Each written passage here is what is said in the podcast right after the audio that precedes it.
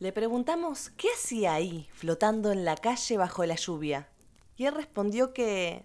nada, que lo único que hizo fue saltar un poco para evitar un charco, con la extraña suerte de que no volvió a caer. Y aquí estoy, como pueden ver, dijo. Tenía los ojos aguados, como alguien sorprendido por la emoción más inaudita, como alguien a punto de llorar silenciosamente.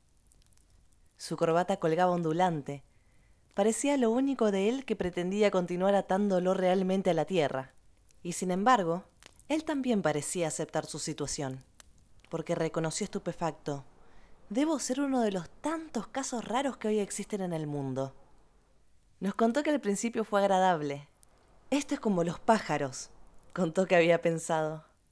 Pero más tarde, todo eso empezó a preocuparlo, porque se elevó un metro y después dos más, y de pronto comenzó a decirnos que sentía que otra vez iba a seguir elevándose, que lo ayudáramos. Pronto, pronto, gritaba. Su situación es peligrosa, reconoció alguien. Si sigue elevándose ese ritmo, un avión podría quitarle la vida. Sería lo mejor, sonrieron dos mujeres.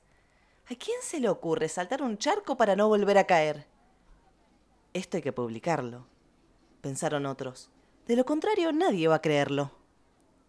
¿Qué podemos hacer? le dijimos. Podríamos amarrarlo. No, no, respondió él, esforzando la voz porque ya se había elevado cuatro o cinco metros más de un solo tirón. No quisiera hacer el ridículo. Perdería mi puesto en el banco. Se estuvo pensativo unos segundos.